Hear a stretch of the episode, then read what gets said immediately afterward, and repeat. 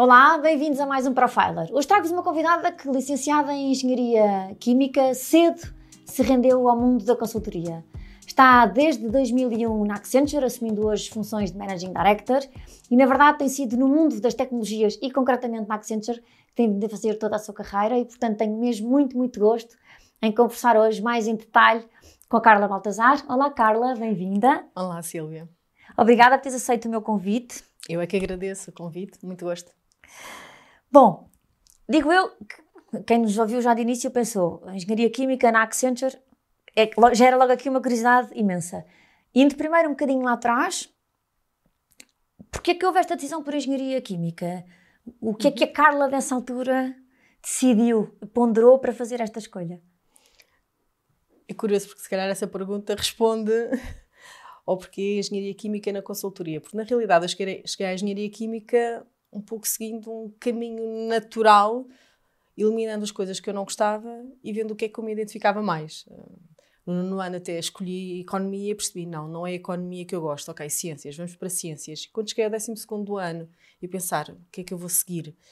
Na realidade a engenharia surge naturalmente, mas como algo que eu vi que podia me dar um, uma formação estruturada, com algum detalhe de conhecimento. Olhando hoje para trás, claro que na altura, a Carla, quando perguntas quem era a Carla dessa altura, pensou, ok, uma engenharia. E na altura até hesitei entre química, física, ainda passou pela cabeça civil. Ok, sabia que era por ali, um, mas não era aquela convicção pela química química. E tanto que não foi essa convicção que eu depois facilmente, no meu mundo profissional, acabei por ter uma flexibilidade e consegui fazer outras coisas. Mas era uma carta que procurava isto, procurava saber mais coisas, procurava estrutura, procurava conhecimento, algo conseguisse estar bem definido. Uh, e por isso é que eu também já durante, a minha, durante o meu percurso na faculdade, engenharia química depois dividia-se em química aplicada ou em processos e eu fui para processos, ok, qual é que é a sequência, como é que eu identifico, como é que eu vou daqui a ali, como é que a equação química funciona, esse mistério, se eu juntar isto mais isto, dá outra coisa, se quiseres, a consultoria também é um pouco, não é? Com o conhecimento, com este desafio do cliente, o que é que eu consigo fazer, o que é que eu consigo transformar. Essa curiosidade era uma coisa que já vinha então de ti? Sim, sim. Sempre veio esta curiosidade de entender as coisas. Se calhar olhar para uma obra que é super aborrecido e causa transtorno a toda a gente, eu pensava, certo, mas daqui vai nascer uma coisa bonita. Faz parte da transformação, faz parte o caos, faz parte depois haver uma ordem. E há aqui um plano e há uma sequência. E esta curiosidade eu sempre tive sim. e depois eh, entraste, começaste a fazer o teu curso. Como é que foste, se foste de alguma forma delineando, planeando aquilo que poderia vir a ser o teu percurso profissional? Foste desenhando isso para ti? Na realidade não o que eu consigo ver do que eu fiz na altura e o que foi o meu percurso profissional foi sempre fiz muitas coisas. Então, quando estava na faculdade, eu continuei a fazer muitas coisas. Eu, quando entrei, estava no terceiro ano do conservatório, a estudar órgão, continuei a estudar. Sempre quis estudar alemão e tinha essa possibilidade no técnico de estudar alemão. Inscrevi-me no curso de alemão, ainda fiz três anos e meio. Portanto, eu sempre fui fazendo muitas coisas. Ainda fiz francês, dois semestres. Portanto, eu consigo perceber que durante o meu percurso na faculdade eu fiz o mesmo que fiz ao longo da minha carreira profissional, que foi querer fazer mais coisas e fazer várias coisas e querer aprender. Mas não o fiz a pensar, eu quando terminar, qual é que vai ser o, a utilidade disto, não é? Exatamente. Qual é que vai ser a utilidade, qual é que vai ser a empresa, qual é que vai ser a carreira, e eu daqui a X anos vou estar neste cargo. Depois, nunca o fiz de uma forma premeditada e calculada. Sempre fui andando, fazendo, fazendo o que conseguia ver a curto, um bocadinho a médio prazo. Na realidade, fui sempre fazendo assim e aceitando vários desafios, muitos deles que eu me punha a mim própria. Olha, e, e, depois quando começou a chegar aquela fase de começar a pensar em ir para o mercado de trabalho, aí como é, como é que tudo aconteceu? Na realidade, a primeira experiência foi muito, se quiseres, fluida que também a nível da engenharia química faz todo o sentido. e a nível da primeira experiência, que foi no METAR, que na realidade vem na sequência uh, de, de, um, de, um, trabalho que eu fiz uh, nos meus últimos tempos na faculdade. Trabalhando na ETAR um, e, e, aplicando também os conhecimentos que eu tinha na química, comecei aí mais a sério, não, mas o que é que vai ser o futuro? E enviar currículos, recebi uma proposta um, de trabalho quando já tinha ido à primeira entrevista na Accenture. E quando recebi essa, essa proposta de trabalho, que era para a área de engenharia química, e que na altura também me entusiasmou, entusiasmou-me tanto que eu, quando fui à entrevista, o entrevistador disse: Mas tem é uma área muito específica que eu sei que no percurso do técnico isso não é falado, mas eu tinha estudado, eu sabia já o que é que era, eu já me tinha preparado e até estava entusiasmada. E recebi a oferta, mas depois fiquei a pensar: Mas eu fui à entrevista na Accenture. Aí, e se me, e se me chamarem? O que é que eu vou querer mais? Porque na altura, quando respondi à Accenture, respondi quando li um anúncio de página inteira, quando ainda havia o Expresso Emprego, que era um suplemento separado, e dizia: precisamos de pessoas com iniciativa para aprender, criatividade. E chamou-me e gostei. Quando fui lá, e fiz: olha, gostava de experimentar. Então fiquei mesmo na dúvida: de, vou continuar na engenharia química? Vou ficar à espera que eu passe na entrevista e que me chamem para ir para a Accenture? E fiquei à espera. Tive mesmo que rejeitar uma outra oferta de emprego na esperança que me chamassem da Accenture. E, e chamaram. a verdade é que tu, em 2001, uh, eh, entras na Accenture, agora vou andar um bocadinho para a frente para depois voltar cá atrás outra vez, tá, onde tens feito a tua carreira até aos dias de hoje, e portanto a minha pergunta é, quando tu fazes essa opção de inclusive ficar à espera para ver o que é que acontece, portanto, tu tinhas, foi intencional eh, isso que tu fizeste, Alguma vez naquela altura tu pensaste que eu vou entrar aqui hoje para fazer pelo menos 22, 23 anos, que é o que tens hoje de carreira na Accenture, aqui? Tu pensavas isso na altura? Ou entraste uma vez mais, vou ver o que é que isto é, vou ver o que é que isto dá, que é muito típico também na consultoria, não é? Entram muitas pessoas para fazer aqueles 3, 4 anos e depois fazer outro, outro tipo de opções. O que é que pensavas naquela altura? Eu pensava em um ano. Não no sentido, ao fim do ano eu saio, eu disse para mim própria, ao fim do ano eu tenho que saber se continuo ou se quer voltar para a engenharia química. Porque se eu voltasse para a engenharia química, um ano estava ok, ainda tinha saído da faculdade há um ano, não havia problema nenhum em entrar dentro da área de especialização, mas se passasse mais do que isso, eu tinha que voltar a estudar. Tinha que voltar a estudar para ser reconhecida no mercado e para eu própria me sentir atualizada. É muita pressão que eu punha a mim própria de, de saber que estava capacitada. Também, desculpa interromper mas também é curioso, tão jovem, tu teres tido logo essa percepção de este é o tempo que eu tenho que dar, a esta experiência, porque depois, se eu quiser voltar atrás na minha decisão e enverdar pela engenharia química, acarreta outro tipo de consequências. Sim. Portanto, muito cedo também estruturaste isso. Lá está. Mesmo quando eu entrei para a faculdade, o que eu já procurava era estrutura, precisamente. Algo que eu conseguisse de alguma forma controlar, que eu conseguisse de alguma forma influenciar e tomar decisões informadas sim, já desde essa altura que tinha, que tinha essa preocupação.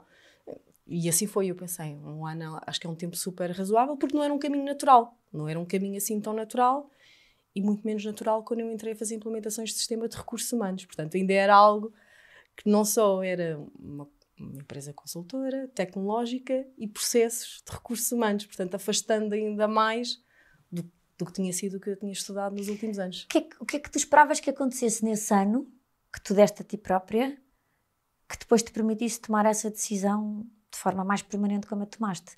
Lembras-te? Não fiz uma matriz de decisão, acabou por ser eu gosto ou não gosto. Acho que consigo fazer isto bem ou não. E foi isso um pouco que eu senti. Eu, eu quando dei a mim um ano, vamos ver no que isto dá. Na realidade, foi isso. E fui vendo que me apaixonei. Me apaixonei pelo trabalho, apaixonei-me por tentar fazer o melhor pelos clientes, apaixonei-me por fazer um projeto e depois outro projeto e serem indústrias diferentes, falar com pessoas diferentes, eh, ter outras equipas. À medida que ia avançando, isso apaixonou-me, manteve-me sempre entusiasmada. E acabou por ser isso naturalmente que aconteceu. Não, eu gosto, eu gosto, eu gosto disto. Acho que consigo fazer isto. Mas nunca tive a percepção, vão ser pelo menos 22 anos Vou ser. Nunca tive essa percepção. Voltei a fazer essa reflexão ali ao fim de 3, 4 anos, quando muitos dos meus amigos da minha idade começaram a mudar de empresa. Começavam a mudar de empresa e diziam: Mas tu não mudas? Porquê? Carla, mas porquê é que tu não mudas? Todos nós mudamos e fazemos uma coisa diferente. Ou vamos para outra empresa e temos um melhor salário. Ou aproveitamos. Porquê é que tu não mudas? Nós questionamos nós próprias, não é? Foi, e eu perguntei: Mas porquê é que eu não mudo? Mas a minha pergunta era: mas porquê é que eu tenho que mudar? Eu faço o que eu gosto. Uma empresa excelente. Sou reconhecida pelo meu trabalho. Consigo evoluir dentro da empresa. Não, é comodismo. E eu perguntei-me isso. É, é, é, medo de fazer alguma coisa diferente? É receio de não ser tão boa noutra empresa? Não, uh, eu estou bem. E aqui tenho desafios suficientes e sou reconhecida e faço o que gosto. Portanto, enquanto isto se mantiver, acho que consigo construir a carreira. Porque, na verdade, esse tipo de evolução, de alguma forma, é quase como se tu mudasses de emprego dentro do mesmo sítio. E eu acabei por fazer isso. Porque eu acabei por, durante este percurso, mudar da área dentro da mesma empresa e mudar de indústrias de uma forma muito natural. Estava a fazer implementações de sistema para clientes de uma determinada indústria, fez sentido eu mudar mesmo para a área mais de tecnologia. Na área de tecnologia, a trabalhar com clientes de uma outra indústria, porque depois começa a trabalhar com outras indústrias, fez sentido eu mudar para a indústria. Estando ao fim de vários anos a trabalhar nesta indústria e o cliente precisar de, de alguém que uh, coordenasse as operações, eu mudo para a área das operações. Portanto, acabou por ser tudo muito natural, mas acabou por naturalmente, passa a redundância, trazer novos desafios. E sim, mudar de empresa dentro da mesma empresa. Sim.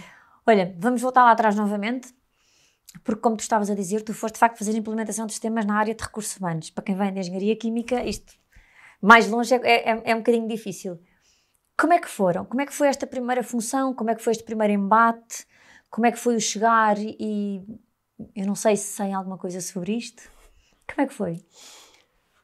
Foi foi despertar muito em mim a, a parte de querer aprender. E temos a parte de sistemas, como é que se configura, e essa parte é estruturada e eu consigo rapidamente uh, chegar lá e aprender, e também tive todo o suporte, mas depois saber também, não só do negócio, mas do que é, que é, que é o processo em si.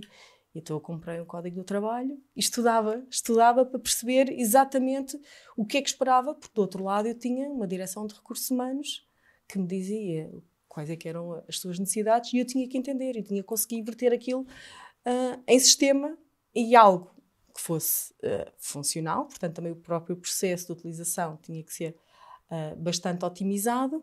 Portanto, eu para conseguir fazer tudo isto tive que aprender e tive que recorrer a colegas mais experientes, tive que estudar eu sozinha. E foi todo um processo, mais uma vez, de aprendizagem, de querer fazer coisas novas. E consegui fazendo e consegui cada vez mais. Ok, então agora vou mais para estes processos, vou tentar saber cada vez mais coisas. E como é que eu consigo garantir que estou a fazer bem? E testes, muitos testes. Testar muitas vezes está bem, não está bem. E foste fazendo, em 2007, como manager, tu participaste também em inúmeros projetos de cariz internacional. Quais é que são, sim, as, as, grandes experiências, as grandes aprendizagens que tiras também de projetos desta natureza? A parte cultural. Um, apesar de nós termos uma empresa que a nível global um, temos todos a mesma, a, a, mesma metodologia de trabalho, os meus colegas noutros países trabalham de uma forma estruturada bastante semelhante, quando lidamos com clientes diferentes, claro que as necessidades são diferentes e a forma de trabalhar uh, é diferente e tens que te adaptar. E isso para mim foi muito enriquecedor. Foi muito enriquecedor. A primeira experiência internacional foram dois anos na Holanda, portanto, uma cultura completamente uh, diferente. E eu, até por curiosidade, seguinte também o que já estávamos a comentar há pouco e, e, e, a minha vontade de querer aprender línguas, eu comecei a aprender holandês. À noite colocava um CD, ainda era nos tempos dos CDs, e estudava sozinha. E o cliente dizia: Mas, mas para quê? Não, se fala holandês em mais lado nenhum do mundo, não há necessidade. E, não, e eles falavam efetivamente todos muito bem inglês, mas despertou mais em mim, ainda tinha em mim mais essa curiosidade de querer fazer, de querer fazer algo. Mas ao mesmo tempo que eles me diziam, mas porquê? É porque também tem uma cultura diferente. Não há necessidade de, de às vezes ter muita empatia ou ter uma relação puramente uh, transacional e que funciona bem. Mas é uma forma diferente de estar. O que fez quando eu, quando eu a seguir vou para a minha experiência em Espanha, aí a minha sensação foi: ah, estou como se estivesse em casa. São iguais aos portugueses. Tive mesmo, e aí já era uma experiência diferente, porque eu tinha uma equipa em Barcelona, tinha uma equipa aqui em Lisboa, e eu andava sempre a viajar e entre as duas equipas, mas claramente eu sentia que estava em casa. Era a experiência de viajar, falar um idioma diferente, mas estava como se estivesse em casa. Depois fui para Angola. Em Angola, toda uma experiência uh, diferente.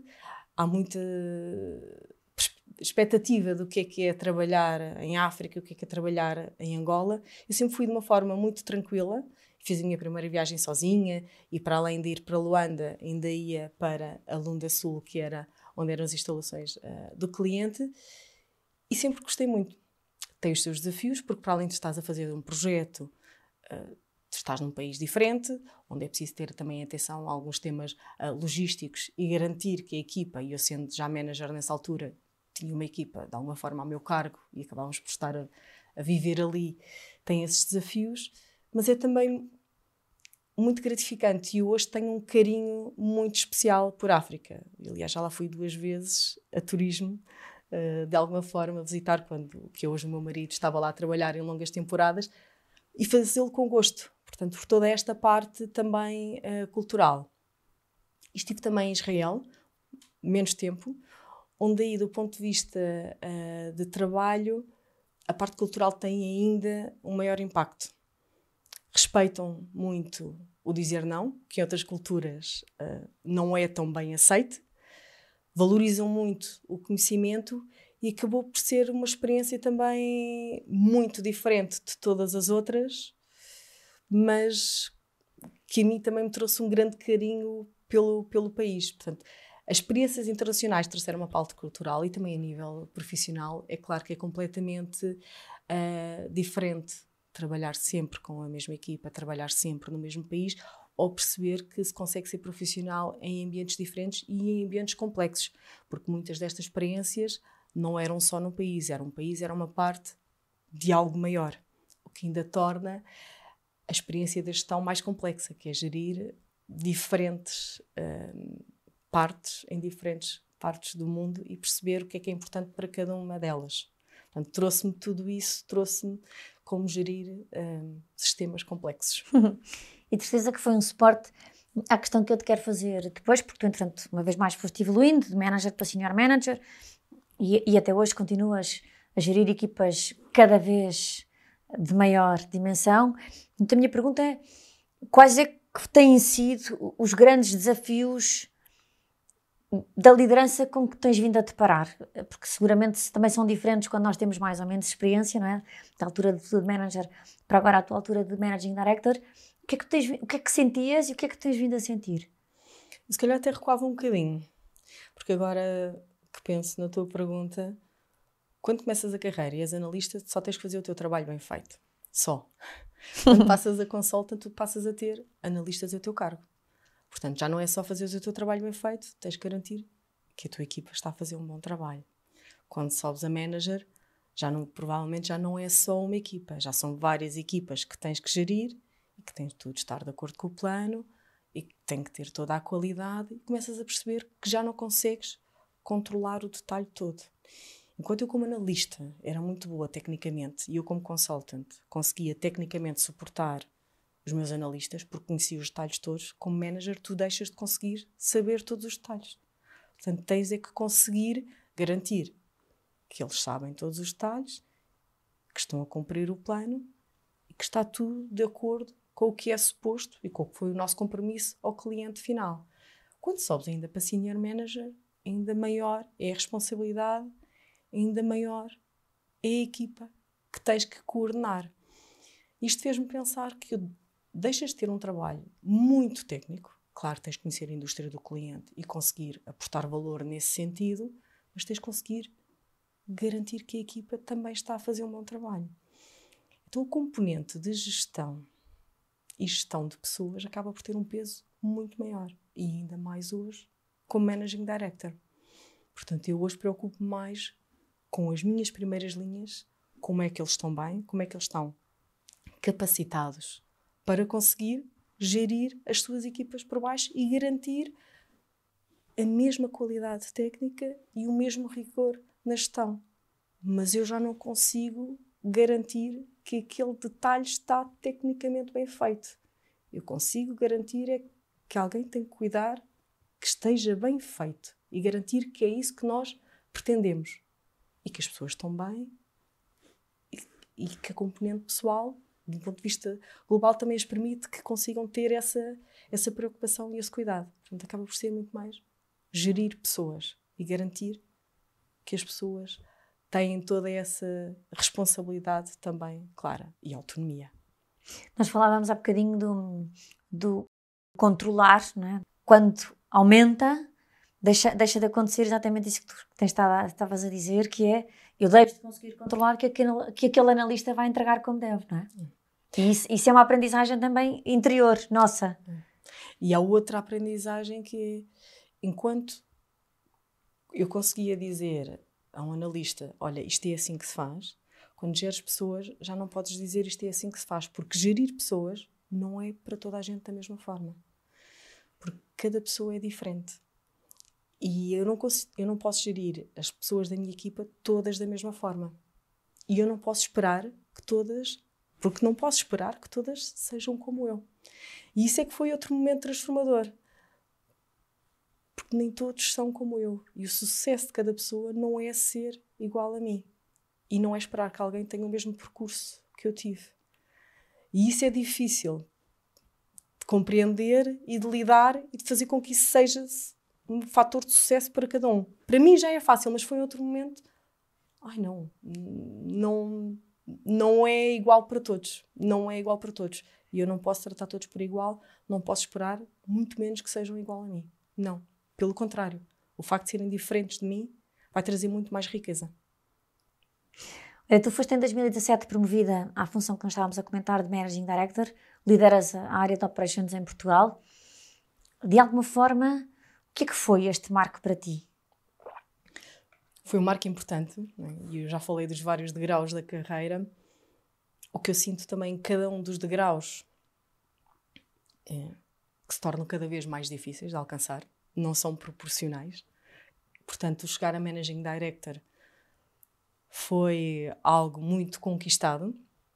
Que se quiseres, voltando à, à primeira ou à segunda pergunta que me fizeste, se eu tinha pensado nisso, não tinha, mas eu lembro-me do momento em que cheguei à conclusão que queria chegar lá. Quando eu era manager e estava numa formação um, e perguntaram quem é que daqui quer chegar a Managing Director. E eu nunca me tinha feito essa pergunta. Não fazia parte do meu roadmap. nunca me tinha feito essa pergunta, apesar de lidar com managing directors todos os dias. E eu, na realidade, demorei 20 segundos a levantar a mão e disse: Não, eu quero, quero, sim, quero. E a partir daí eu percebi: Ok, eu quero chegar lá. Obviamente que ainda tinha um passo intermédio para fazer, portanto, acaba por ser: Ok, eu consigo. De alguma forma assumiste aí para ti própria, mais do, que, mais do que fisicamente levantar a mão para terceiros, não é? É foi, ok, eu quero. Então, é só continuar a fazer o que estás a fazer, fazendo um bom trabalho e lá vai chegar. Portanto, acabou por ser mais um passo, com consciência que cada passo é cada vez mais difícil, mas acabou por ser bastante gratificante. Isso que estás a dizer da consciência, acreditas que eventualmente essa, ter essa consciência de, de que quero e dos passos que eu tenho que dar para tentar alcançar é, é eventualmente crucial para de facto se conseguir? Em determinada altura, sim. E para determinados cargos, sim. Não basta até tu teres isso uh, só para ti. Uh, algumas pessoas à tua volta têm que estar conscientes também que tu tens essa expectativa. Porque senão podem assumir algo diferente. Portanto, é importante ter essa consciência quais são os passos e quem é que tem que estar a par que isso é um passo que tu gostavas de, gostavas de dar. Em que é que difere hoje o teu dia a dia? Como é que é hoje o teu dia a dia? Pois, o meu dia a dia hoje, e principalmente na área de operations, acaba por ter uma grande componente de inesperado. Porque as operações já não é só fazer algo para o cliente, que tem um prazo. Os prazos são muito mais curtos, porque tens que fazer atividades todos os dias e surgem coisas inesperadas. Portanto, eu hoje consigo controlar os 30, 40% do que é o meu dia. Apesar de não estar a executar na operação, tu, é o reflexo de tudo o que acontece nas operações, um determinado grau, chega a mim. Portanto, com a responsabilidade da entrega das operações, se há algo inesperado, se há alguma necessidade urgente, as equipas naturalmente recorrem a mim para pedir apoio, alguma orientação, algo que eu os possa suportar. Isso acaba por ser uma componente importante do, do meu dia. Pensando também mais estrategicamente e a médio e longo prazo, o que é que podem ser novas oportunidades? Manter os contactos com os clientes, o que é que são as necessidades que cada cliente tem para uh, projetos futuros. Portanto, acaba por sempre ter a componente quer da entrega, quer de novas oportunidades. E depois a dimensão de a partir do momento em que eu tenho projetos nacionais e projetos internacionais, eu tenho toda uma dimensão também internacional para gerir.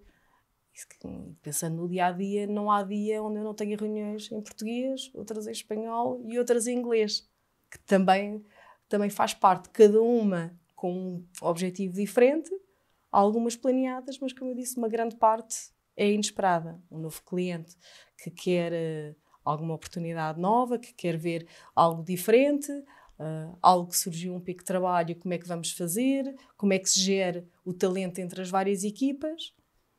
Portanto, o meu dia acaba por tocar muitos temas diferentes uh, ao longo do dia. E no mundo, no mundo da consultoria em particular, com, a, com a especificidade das tecnologias de informação, muito se fala que o tema do talento é completamente chave. Como é que tens sentido essa gestão? Quão difícil tem vindo a ficar essa gestão ao longo dos anos? Efetivamente tem vindo a ficar cada vez mais difícil. E eu, se calhar, não, não gosto muito da expressão do reter o talento, porque reter parece que estamos a, de alguma forma, a aprisionar, mas a cativar e a potenciar o talento. E isso é uma preocupação que eu tenho como é que eu consigo fazer com que aquela pessoa consiga estar no seu melhor. Portanto, a minha preocupação, primeiro, é, o máximo que eu sei passar para as pessoas. Por mais que às vezes algumas coisas eu tenha aprendido por mim própria, com algum sacrifício ou algum investimento, eu acho que se conseguir passar para que outras pessoas consigam chegar ao mesmo resultado de uma forma mais leve, deve ser feito. Portanto, de uma forma completamente desprendida, tudo o que eu sei, que, que acho que possa ajudar alguém, eu passo esse conhecimento para ser um acelerador para outras pessoas. E depois perceber o que é que cada pessoa gosta, obviamente balanceando com o que é necessário, mas para colocá-la na zona onde consegue potenciar o seu talento. Ok? E a minha preocupação é, às vezes, mexer um pouco as equipas para pô-las em posições onde elas consigam brilhar, onde cada pessoa consiga dar o seu melhor. Se isso acontecer, o talento fica potenciado e fica muito, muito melhor um, apaixonado pelo trabalho que faz, como eu dizia antes, como me apaixonei inicialmente, e consegue uh, estar não só no seu melhor. as pessoas sentem que se, que se, está a investir nelas, não é? Sentem-se que se está a potenciar isso mesmo. Sim. E sentem que estão a ser elas próprias no dia a dia. E sentem que ok, eu aqui sinto-me bem. Ok, eu estou a fazer uma coisa que eu gosto, que aporta valor e que sim, estão a apostar em mim. Portanto, estou bem, vou continuar a fazer mais. E é assim que eu tento nutrir o talento que tenho a meu cargo. Tu, eh, agora quando estavas a responder esta pergunta, falaste na, na tentativa que tu fazes de partilhar um, constantemente o conhecimento que vais adquirindo de forma a acelerar e a ser mais leve para terceiros tu paralelamente à tua profissão, à tua carreira na Accenture, perdão, fazes um conjunto de outras coisas e uma delas tem que ver com a mentoria. Eventualmente é, é pelo gosto que tu tens nessa partilha que acabaste de mencionar, que também viste na mentoria uma forma de potenciar outros que não trabalham no dia a dia diretamente contigo. Sim, acabou por ser.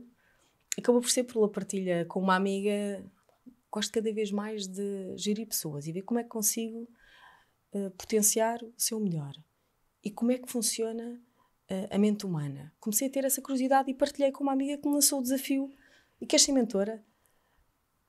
E eu, sim, até te posso dizer, eu estava há dois dias para responder este telefonema e respondi num táxi a caminho do aeroporto para apanhar um avião e de facto com a minha agenda super ocupada só foi naquele bocadinho que eu consegui devolver a, a chamada e a minha resposta foi sim, não sei como, mas sim, quero, quero. Foi muito hum, automático. Porquê? Hum, sim, porque acho que se eu conseguir partilhar uh, a experiência que eu tenho para ajudar outras pessoas, eu fico muito feliz mesmo. Se conseguir pôr isso de alguma forma ao serviço uh, da carreira de outras pessoas, também é uma parte de eu me realizar uh, profissionalmente também. E descobri esse gosto. Descobri, depois de fazer as primeiras sessão, sessões de, de mentoring, que de facto gosto efetivamente de ter tempo para, para a mentoria. Achei graça dizer, não sei como, mas sim, mas a verdade é a partir do momento em que dizes que sim, encontras o como, não é? Exatamente. Foi mesmo isso que aconteceu. É uma questão de conseguir arranjar tudo, conseguir eu também ser cada vez mais produtiva nas coisas que tenho para fazer, encaixar toda a agenda para conseguir fazer acontecer. Olha, eu li numa entrevista que tu deste que recentemente decidiste também, eh, de alguma forma, assumir as rédeas de algumas das tuas rotinas, em que pudesses todos os dias sentir que fazias algo por ti, por ti enquanto pessoa. O que é que foi este tomar de rédeas? O que é que foi esta mudança? E o que é que sentes por estar a fazê-la? Essa mudança vem mesmo de eu querer tomar as rédeas. E vem de um sentimento de chegar ao final do dia, depois de um dia intenso de trabalho. Um dia, uma semana, semana, depois semana, e chegar sempre ao final do dia e já não ter força para fazer mais nada. Apesar de gostar muito do meu trabalho e fazê-lo com paixão, chegar ao final do dia e não ter tempo para fazer mais nada e fazer para mim começar a refletir. Eu tenho que conseguir ter energia e tenho que conseguir fazer alguma coisa mais. Então comecei a criar esse espaço de manhã e a criar a minha rotina matinal, gradualmente.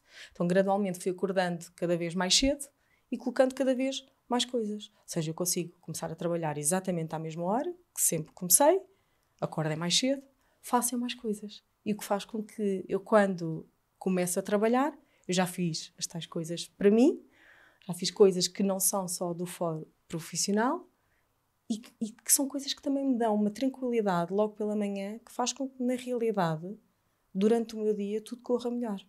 Porque eu, começar o meu dia mais lento, com mais calma, sinto-me mais em controle, como falávamos há pouco, que quando vem algo inesperado, eu já tenho uma resiliência, eu já consigo, ok, como é que vamos aqui reagir? Já estou mais preparada já não estou tão reativa, porque não comecei o meu dia a correr, comecei o meu dia calma. Então consigo durante o dia estar mais calma, com todos os benefícios que isso tem, porque o que eu faço de manhã é uma parte é exercício físico, que obviamente tem, tem grandes benefícios, e também a nível de, de próprios estudos neurológicos que dizem que fazer exercício pela manhã faz muito bem. Sou eu que faço o meu pequeno almoço lentamente, portanto também estou a alimentar-me bem. Também faço uma parte de reflexão Portanto, também acabo por pensar já um pouco como é que eu tenho que estar, como é que eu acho que vou ter que estar durante o dia. Também me ajuda a acalmar de alguma forma e ler. A tal parte da aprendizagem que eu deixei de ter tempo para fazer, mas leio sempre alguma coisa, nem que sejam duas páginas, leio de manhã e parecendo que nada, duas páginas é pouquíssimo, mas ao fim de um ano já dá alguns livros de aprendizagem acumulada. Portanto, eu consigo controlar a minha manhã e isso determina como todo o meu dia me faz sentir. E a verdade é que me tenho sentido cada vez melhor e cada vez mais produtiva no meu dia. Por falar em ler, mesmo que sejam essas duas páginas, uma pessoa que de facto tem um perfil curioso, estudioso, como o teu, que tens vindo aqui a, a dar-nos nota disso, que leituras é que tu tens vindo a fazer que de alguma forma gostasses de nos deixar aqui hoje como uma referência para ti? posso partilhar as leituras para mim, não sei se poderão ser referências para todas as pessoas. Mas curiosamente, eu que entrei na engenharia química muito pela via das ciências e tudo estruturado, os livros que mais me impactaram foram livros livros ou de psicologia ou de filosofia, que era um gosto que eu não tinha no secundário, mas que fui adquirindo. Mas talvez esta curiosidade, esta curiosidade comportamental. Um dos livros, por exemplo, Meditações, de Marco Aurélio que, que é que me impacta nesse livro? É pensar que algo que foi escrito por alguém que viveu em 120, 180 depois de Cristo ainda faz sentido hoje. Um movimento de estoicismo que ele tão bem descreve ainda faz sentido hoje em dia. Isso despertou em mim uma curiosidade que, de facto, há muitas coisas que são circunstanciais e mesmo componentes tecnológicos que existem hoje que claramente não existiam há dois mil anos atrás, mas há uma componente comportamental que é a mesma. Que as preocupações do ser humano, em muita medida, são as mesmas. E isso fez despertar por mim um gosto pela, pela filosofia e conhecer um pouco mais essa parte.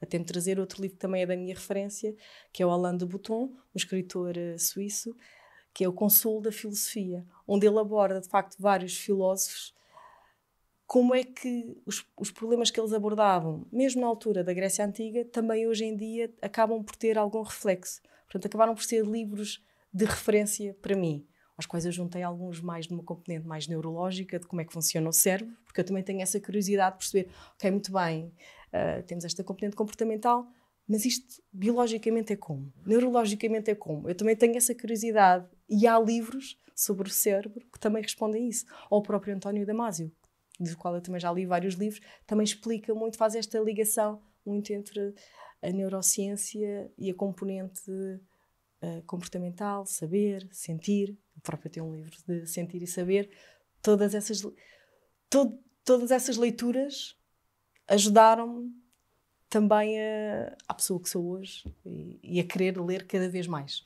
Eventualmente também, tendo em conta que dizias na, na função hoje botões de gestão, não é?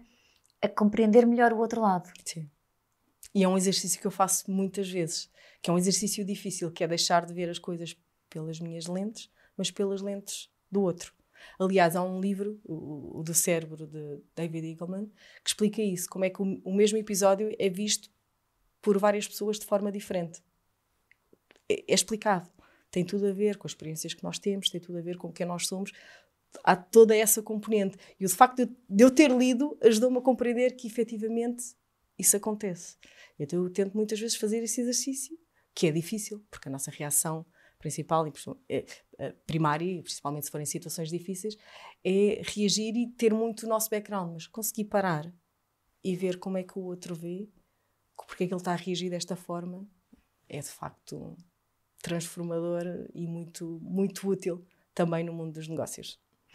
Por falar em transformador, eh, qual é que tu acreditas que de alguma forma possa ter sido sim, a altura mais desafiadora da tua carreira e que de alguma forma foi também ela própria transformadora? Mais desafiadora? Olha, eu diria que é esta fase atual.